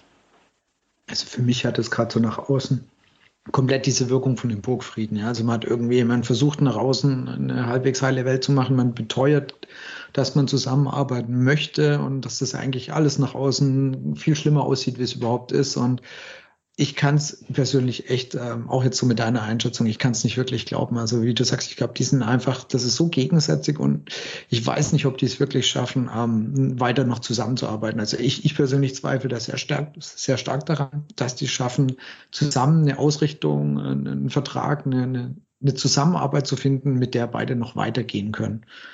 Und Darf ich dir da dazwischen ja, ganz kurz? Darfst du ich nenne, dir, ich nenne dir ein Beispiel, warum ich glaube, es klappt nicht. Alexander Werle kam zum VfB. Alexander Werle ist, unabhängig davon, was ich von ihm persönlich halte oder was die Fans schreiben oder sagen, auch über seine Kölnzeit, Alexander Werle ist ein absoluter Vollprofi. Auf seinem Job, auf seinem Gebiet. Er ist ein Experte, er hat Köln stabil gemacht, er hat Köln auch zu dem gemacht, was Köln aktuell ist. Und er hat einen riesen Verdienst und ist ein absoluter Vollprofi. So, tut ein absoluter Vollprofi eine Pressekonferenz einberufen, wo er drei neue Gesichter vorstellt, die quasi direkt in den Kompetenzbereich des Sportdirektors eingreifen. Das ist das Erste. Und das Zweite, tut er diese Pressekonferenz in dem Wissen einzuberufen, dass der Sven Missentat nicht mit auf der Tribüne sitzt oder auf dem Podium, sondern hinten im Raum steht und sich das Ganze anhört. Tut das ein Vollprofi aus Versehen und tut ein Vollprofi dann danach zurückrudern und sagen, oh ja, das war eine blöde Idee, da hätte ich vielleicht vorher mit dem Sven reden müssen. Oder macht ein Vollprofi sowas nicht bewusst? Exakt meine Meinung. Das kannst du nicht aus Versehen gemacht haben. Dafür hat er zu viel Erfahrung. Und deswegen bestärkt mich das auch ganz arg dran, dass diese Zusammenarbeit enden wird. Weil ich glaube einfach, dass die keinen Weg zusammenfinden werden und von einer Seite mit Sicherheit auch nicht wollen. Also da bin ich auch sehr, sehr davon überzeugt. Und ähm, so gerade diese ganzen Indizien sprechen daher, finde ich, äh, echt, oder ja, sind leider sehr, sehr eindeutig. Ne? Und aber dann ist halt die Frage, dann wäre es jetzt halt an sich klug, weil Thema Trainersuche und da wieder eigentlich drauf zurückkommen zu sagen, okay, Leute, das mit, wir machen Trainerverhandlungen äh, mit, mit äh, Sven Mislintat im November, könnt ihr euch schenken. Das wird es eh nicht geben. Dann beende doch das Drama jetzt gleich. Weil dann bist du der, der es alleine entscheidet, den neuen Sportdirektor und den neuen Trainer. Weil das ist ja, wir verlieren ja jetzt wahnsinnig viel Zeit. Wir haben Rino entlassen. Und jetzt, weil es irgendwelche Grabenkämpfe geht, verlieren wir Woche um Woche. Man schiebt das wieder raus und sagt, okay, jetzt machen wir es im Winter. Ja? Und äh, dann ist, wenn bis dahin quasi immer noch nicht klar ist, wie es weitergeht, dann so arg viel ändert sich da nicht für einen neuen Trainer. Also das heißt, wenn da noch keine Entscheidung getroffen ist. Das heißt, warum macht er dann nicht klare Kante und sagt, okay, das wird jetzt beendet, das funktioniert so nicht mehr, so die Nummer wie damals bei Schindelmeißer. Ne? Man kennt es ja beim VfB, dass dann mal so die drei Flaggen auf Twitter durch, ähm, durch die Timeline ähm, wabern und dann eben der Sportdirektor rausgeschmissen wird. Warum macht es dann nicht konsequent? So, genau deswegen, was ich gerade gesagt habe, nur weil Profifußball draufsteht, ist nicht Profiarbeit drin. Ich glaube, das ist die, die ganze Wahrheit. Und ich glaube, wir unterschätzen auch immer wieder und wir denken auch immer wieder, ja, das Profifußball, die, die denken an die Sache, die denken an den Verein, ähm, die denken an das große Ganze. Nein, im Profifußball, Profifußball ist ein Haifischbecken, ein knallhartes Haifischbecken. Da guckt jeder danach, dass er seine Mahlzeit bekommt. Da guckt jeder danach, da, nach sich als erstes. Da geht's nicht darum, auch wenn es immer gesagt wird, das große Ganze steht im Blick. Natürlich steht das große im Ganze im Blick. Deswegen arbeiten die Leute ja auch. Aber jeder Mensch in diesem Business hat ein übergroßes Ego. Jeder Mensch in diesem Business hat ein übergroßes Geltungsbedürfnis. Und da prallen eben mit Alex Werle und Sven Missentat gerade zwei Riesenegos aufeinander, die irgendwie ihre Richtungen vereinen sollen. Und aus meiner Sicht ist da so viel kaputt gegangen. Und ich habe es ja damals auch meinungsstark kommentiert. Die Zeichen stehen auf Abschied. Ähm, Alex Werle als absoluter Vollprofi macht sowas nicht aus Versehen. Das war ein klares Signal an Sven Missentat. So Junge, ich enteiere dich hier jetzt ein Stück weit. Ähm, und mir geht's aber auch gar nicht darum, jetzt irgendwie Sven oder Alex hier den, den schwarzen Peter zuzuschieben, so ihr seid schuld. Ich glaube, jeder hat absolut seine Gründe dafür, warum es so handelt. Sven ist der Sportdirektor, äh, Sportdirektor, sein Team, Rino damals war sein Trainer, ist wie eine Löwenmama, die um, um ihr Baby quasi kämpft. Und Alex Werle kommt aber als neuer CEO in den Verein, schaut sich das mit Abstand an, verbindet es vielleicht auch ein bisschen mit seinen Erfahrungen in Köln und sieht, Leute, da ist ein Sportdirektor am Werkeln, der davor von Hitzelsberger völlig freie Hand bekommen hat, der machen kann, was er will, der Dinge in seinem Vertrag stehen hat, die nie im Leben in, die, in den Kompetenzbereich eines Sportdirektors fallen. Und dass das Alex Werle sagt, Leute, das kann nicht gesund sein für einen Verein, dass eine Person so viel Macht hat. Es muss eine zweite, eine dritte sportliche Kompetenz reinkommen. Christian Gentner, ich brauche Berater an meiner Seite, die mich sportlich beraten, damit ich ähm, Sven Missentat auch mal ein bisschen Gegenwind geben kann. Das ist auch völlig nachvollziehbar. Aber unterm Strich stehen da zwei Kräfte sich gegenüber, die eine unterschiedliche Richtung wollen, die zwar vorgeben, dass es die gleiche Richtung ist, aber insgeheim aneinander vorbeireden und in andere ziehen. Und das ist, glaube ich, das wabert unter diesem ganzen Problem aktuell, das der VfB hat, dass man sich nicht einig ist, dass man sich bei der grundsätzlichen Ausrichtung nicht einig ist. Und das wirkt sich auf die Trainersuche aus, das wirkt sich zweifelsohne auch auf die Mannschaft aus. Da kann man sagen, was man will. Das sind auch nur Menschen, die kriegen das auch alle mit. Jetzt, ich will es nicht blöd herreden, aber vielleicht ein Tangi Kulibali interessiert jetzt weniger als ein Pascal Stenzel. Aber das kriegen natürlich die Spieler mit ähm, die auch länger schon im Verein sind. Und das ist gerade einfach eine Situation, die mir dahingehend Sorgen bereitet, dass ich denke, das Schlimmste steht uns noch bevor. Also ich glaube, dieser der große Knall. Genau, der große ja. Knall im Winter. Ähm, ich glaube persönlich, und das ist auch der Grund, warum halt mit Michael Wimmer jetzt in den Winter geht. Im Winter tut es einen Schlag. Sven Missentat wird den Verein verlassen ich bin mir nicht felsensicher, ich würde mir würde nie die Hand dafür ins Feuer legen, weil im Fußballbusiness ist alles möglich. Du kannst nie was ausschließen. Es kann sein, die sagen im Winter, wir haben uns geeinigt. Wir, wir mögen uns persönlich nicht, aber wir sehen die Sache im Vordergrund und wir arbeiten zusammen, um den VfB besser zu machen. Das halte ich aber für nicht realistisch. Für viel realistischer halte ich, dass es am Ende heißt, ähm, wir haben Sven einen Vertrag hingelegt, einen neuen Vertrag. Der wollte ihn nicht unterschreiben. Wir haben ihm die Möglichkeit gegeben. Ähm, Sven ist der Depp, der nicht verlängert, selber schuld. Wir trennen uns jetzt schon im Winter, um uns neu auszurichten. Man holt einen neuen Sportdirektor, man holt einen neuen Trainer und dann haben wir den großen Knall im Winter. Und dann ist die Frage, wer kommt, wer entscheidet es? Entscheidet Alexander Werle? Kommt dann das Duo Gistol Held, was natürlich nicht kommt. Völliger Blödsinn, es wird nie passieren.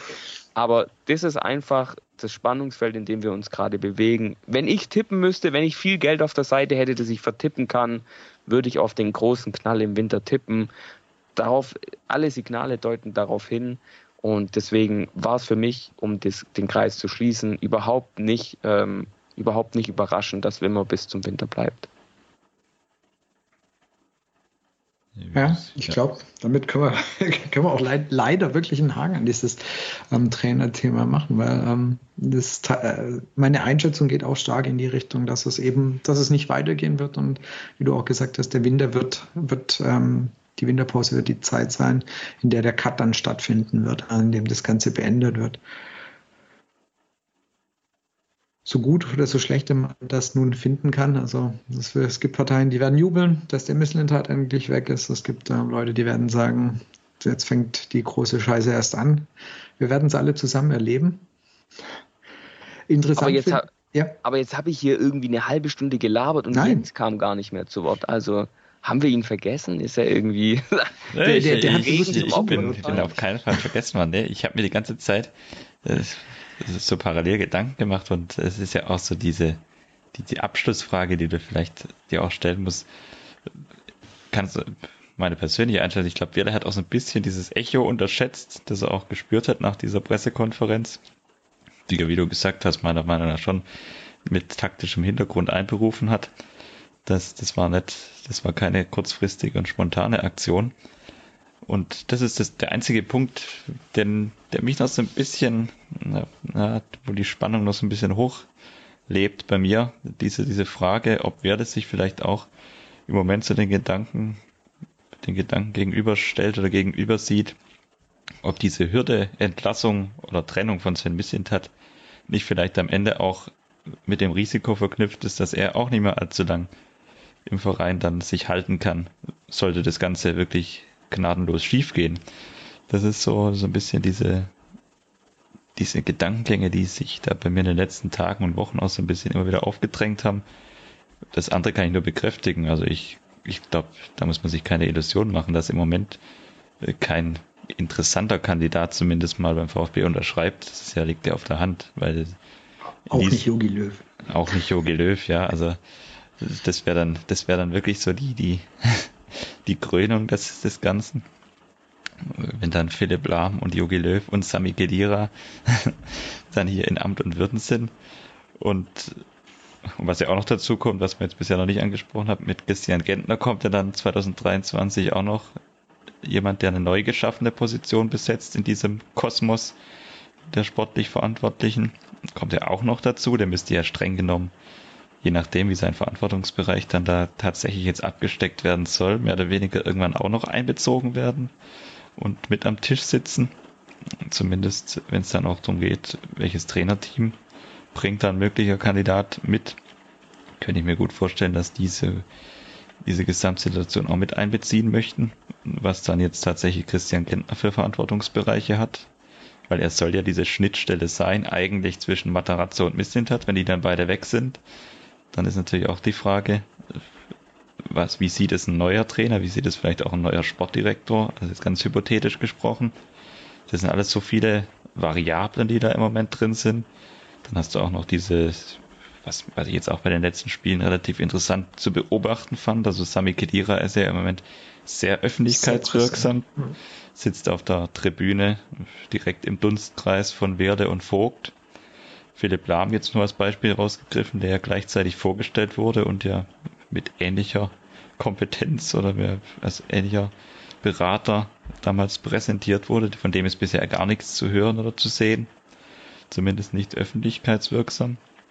Also es sind alles so, wenn man den VfB ein bisschen kennt, kann man sich da so seine paar Sachen, wie du mir auch schon gut dargelegt hast, das einfach ableiten, dass dieser große Knall, den man immer der jetzt hier auch in den letzten Minuten öfters mal angesprochen wurde, dass der zumindest nicht völlig auszuschließen ist. Also auch dadurch, dass du diese lange Winterpause hast, da ist einfach zu viel Zeit und wenn man dann äh, diese Gesamtsituation sich im Moment an, anschaut, dann kann kann es natürlich auch durchaus sein, dass, wie gesagt, diese Einigung vielleicht auch von Werder getrieben, so ein bisschen, weil er einfach auch vielleicht spürt, dass Missintat auch ja, ihn voranbringen kann, was so dieses Gesamtprojekt angeht. Aber die wahrscheinlichere Variante ist, dass es nicht mehr allzu lang in diesem, in diesem Team weitergeht. Und dann wird es tatsächlich, wie gesagt, spannend, wenn dann Sportdirektor und Trainerposten mehr oder weniger im November besetzt werden müssten. Also das wäre dann wirklich mal wieder so eine, so eine klassische VfB-Runde, mit gefühlt Dauertrainerdiskussion und Sportdirektorwechsel. Also eigentlich das, was man sich eigentlich gar nicht mehr zurückgewünscht hat, das deutet sich im Moment zumindest an. Ich glaube, der, der wichtigste und entscheidende Punkt ist auch zu sehen, dass nichts, nichts endgültig ist aktuell. Also alles, was wir machen, ist gerade spekulieren. Also es geht ja nicht darum, das jetzt einfach in den Raum zu werfen und zu sagen, das sind jetzt meine Spekulationen, das ziehe ich mir jetzt an den Haaren herbei, sondern das ist ja schon fundiert mit Hintergrundwissen überlegt, abgewägt, natürlich auch die Zeichen lesen rund um den VfB, was passiert da, was schnappen wir auf, wie ordnen wir das ein. Es ist jetzt ja nicht, dass ich hier sitze, würfel und dann irgend, irgendein Ergebnis rauskommt und sage, ah ja, so wird's jetzt, sondern es ist einfach, ich deute, ich lese die Zeichen, ich sehe die Signale, die da kommen, ich sehe einen Vollprofi Alexander Werle, der Dinge tut, die er aktuell tut, die er nicht einfach so tut, weil er blöd ist, sondern weil er da schon auch einen Plan dahinter hat. Ich sehe einen Sven Missent hat, der natürlich weitermachen möchte, aber trotzdem in seinem Kompetenzbereichen nicht beschnitten werden will. Also das ist einfach die Signale, die ich da sehe, die, die lassen mich äh, da eben darauf schließen, dass es diesen Knall gibt, aber es kann natürlich auch anders kommen. Und das ist mir wichtig zu betonen. Ähm, das klingt jetzt ja alles so fatalistisch und im Winter knallt und dann wird alles schlimm und oh mein Gott, das wird eine Katastrophe es kann auch anders kommen. Es kann anders kommen. Es, es, sieht momentan leider so aus, dass dieser große Knall kommt. Aber wie dieser große Knall nachher aussieht, ist ja auch noch offen. Also ich glaube, das klingt jetzt vielleicht blöd, aber das ist das einzig Positive, was ich an der Situation aktuell sehe. Du hast diese zwei Monate Pause. Das ist quasi wie eine neue Saison dann. Wann hast du denn mal zwei Monate Pause? Nie, faktisch nie. Und das ist die große Chance, die der VfB aktuell hat, das ist vielleicht auch der Hintergedanke, den Alexander Werle und Sven Missentat hatten bei den Vertragsgesprächen. Wir haben zwei Monate, da sind wir aus dem, aus dem Rampenlicht, da ist die WM im Fokus, da ist die Nationalmannschaft im Fokus. Wir können uns in Ruhe besprechen, wir können in Ruhe uns neu ausrichten. Vielleicht ist auch das ein mögliches Szenario. Das möchte ich hier einfach nochmal betonen. Aber wenn ich die Signale deute, wenn ich alle Anzeichen sehe, wenn ich eins und eins zusammenzähle, auf mein Bauchgefühl höre, ähm, dann komme ich zum Entschluss, dass uns, glaube ich, ein unangenehmer Winter beim VfB bevorsteht. Und ich glaube, uns bleibt nichts anderes übrig, als abzuwarten. Auch wir Journalisten stehen ein Stück weit blöd da gerade, weil natürlich heißt es dann immer, ja Leute, habt ihr Trainerkandidaten? Was denkt ihr denn, wer wird's? Ja Leute, wenn nicht mal der VfB weiß, was passiert, wo, wie soll ich dann wissen, was passiert? Also das ist einfach eine schwierige Zeit auch für uns. Und ich habe so ein leichtes weinendes Auge, mit dem ich so ein bisschen Rino hinterher weine. Ähm, auch die Pressekonferenzen waren mit Rino wesentlich inhaltlicher als jetzt mit Michi Mimmer, der natürlich versucht, nichts Falsches zu sagen und deswegen immer nur kurz antwortet. Aber ähm, ja, ich bin total gespannt, wo es mit dem VfB hingeht. Es sind spannende Zeiten in Anführungszeichen, also negativ spannend. Ich bin gespannt, wo es hingeht, Leute. Ich, ich kann es nicht sagen, ich kann es nicht abschließend sagen, ich habe keine Glaskugel da. Aber ich habe es vorher schon gesagt, wenn ich Geld wetten müsste, dann würde ich auf den großen Knall tippen. Aber wie groß der Knall ausfällt, wie laut der wird, was da kaputt geht drumherum, wer dann kommt, das weiß man alles nicht. Deswegen abwarten, Tee trinken, hoffen, dass der VfB und der Wimmer jetzt in den letzten, glaube ich, vier sind vier Saisonspiele da noch ähm, wichtige Punkte auch holt oder drei, ich habe keine Ahnung, ehrlich, ich muss vier, nachschauen. Ich glaube, es sind vier. Vier Genau, vier. Genau. Ähm, und da müssen wir einfach hoffen, dass der VfB die Kurve kriegt. Und sind wir ganz ehrlich, wenn der VfB als 13. Beispiel, als 13. in diese Winterpause geht, dann ist doch alles im Lot. Und dann kann man vielleicht auch ganz entspannt in diese Winterpause gehen, kann vielleicht dann auch die neue, die Trainerfrage gelassener sehen. Lass den Wimmer gegen Augsburg gewinnen lass den Wimmer dann nochmal einen Dreier oder so holen gegen die Hertha oder keine Ahnung, dann sieht die Welt schon ganz anders aus. Deswegen alles, was jetzt hier gerade so weltuntergangsmäßig klingt, könnte eintreten. Ich rechne auch damit. Aber ähm, ja, wenn der Regen kommt, wenn der Donner kommt, dann kommt auch irgendwann der Sonnenaufgang und der Regenbogen. Aber schöner wird es jetzt heute Abend nicht, Leute. Nicht. Ja. Und um das Ganze abzurunden, das Schöne am Profifußball, wie du es gerade gesagt hast, ist ja die Tatsache, dass wenn du aus den vier Spielen ich sage jetzt mal hypothetisch, drei Siege holst, dann ändert sich die Lage oftmals schon wieder grundlegend. Ja. Auch wenn es rational nicht wirklich einen Sinn ergibt, aber es ist nun mal so im Fußball. Dann sind wir quasi auf dem Weg ins internationale Geschäft, sind wir doch mal ehrlich. So ist es ja. Von Platz 12 ist man eben schneller auf Platz 5 als von Platz 17. So sieht's aus. Gut, ich denke, viel Trainerthema. Das ist aber halt, ich glaube, bewegt uns alle. Euch, euch im journalistischen Bereich, uns als Fans sowieso. Und ähm, vielen Dank, dass du da warst. Uns deine Einblicke zu den Spielen rund um Dortmund, Bielefeld, zu dem Thema Fans und vor allem auch deine Trainereinschätzungen, Einschätzungen Misslintat und äh, Werle geteilt hast. Sehr gerne. Ich glaube, es ist einfach ein Thema, das uns alle bewegt. Du hast es gerade richtig Wahnsinn. gesagt. Ja. Also das ist einfach irre gerade. Das ist das bestimmende Thema. Und ich glaube, dass da noch viel auf uns zukommen wird. Ich glaube, dass der große Knall da noch wartet. Ich wiederhole mich jetzt zum 800. Mal, aber ich glaube, es, im Endeffekt, ja, wird es so kommen. Ich vermute es. Ich tippe darauf. Ich bereite mich mental auch schon darauf vor. Ich, ich mache jetzt noch einen kleinen Witz zum Abschluss. Stellt euch vor, die stellen Horst Held als neuen Sportdirektor vor und Markus Gistol als, als Trainer. Stellt euch vor, da kommen sie mit Missgabeln an die Mercedesstraße und protestieren. Das nicht nur mit Missgabeln. Nicht nicht nur mit Missgabeln, das wäre jetzt natürlich das ganz andere Extrem dieses großen Knalls. Aber ich glaube, am Ende des Tages lohnt es sich auch mal, ich glaube, Phil Meisel sagt das immer ganz gern, stellt mal das Fenster auf Kipp, lasst mal ein bisschen Luft durch. Es ist nur Profifußball, es ist nur die Fußball-Bundesliga. Was im echten Leben passiert, ist viel wichtiger. Und deswegen, ich bin immer froh, wenn ich mit, mit Leuten wie euch, die begeistert sind, die einen tollen Job machen, die in ihrer Freizeit podcasten, die in ihrer Freizeit Texte schreiben. Das muss man auch mal betonen. Ich mache das beruflich, bekomme dafür Geld. Ihr macht es in der Freizeit, das ist ja noch krasser. Deswegen macht es mir Spaß, da mit euch drüber zu sprechen, mich mit euch auszutauschen.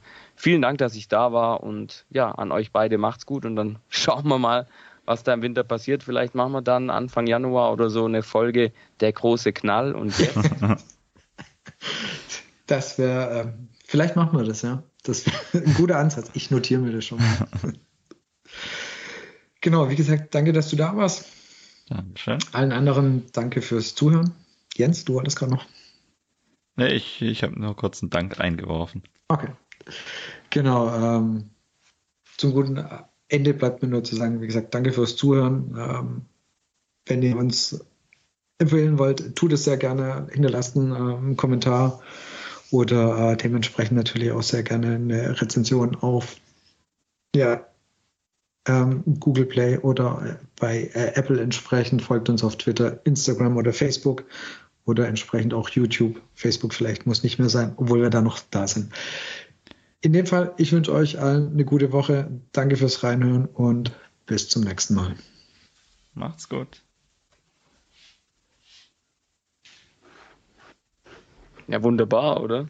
Ja, voll gut. Also, sehr, also Trainerthema war klar, dass das reinknallt, aber ich fand es echt.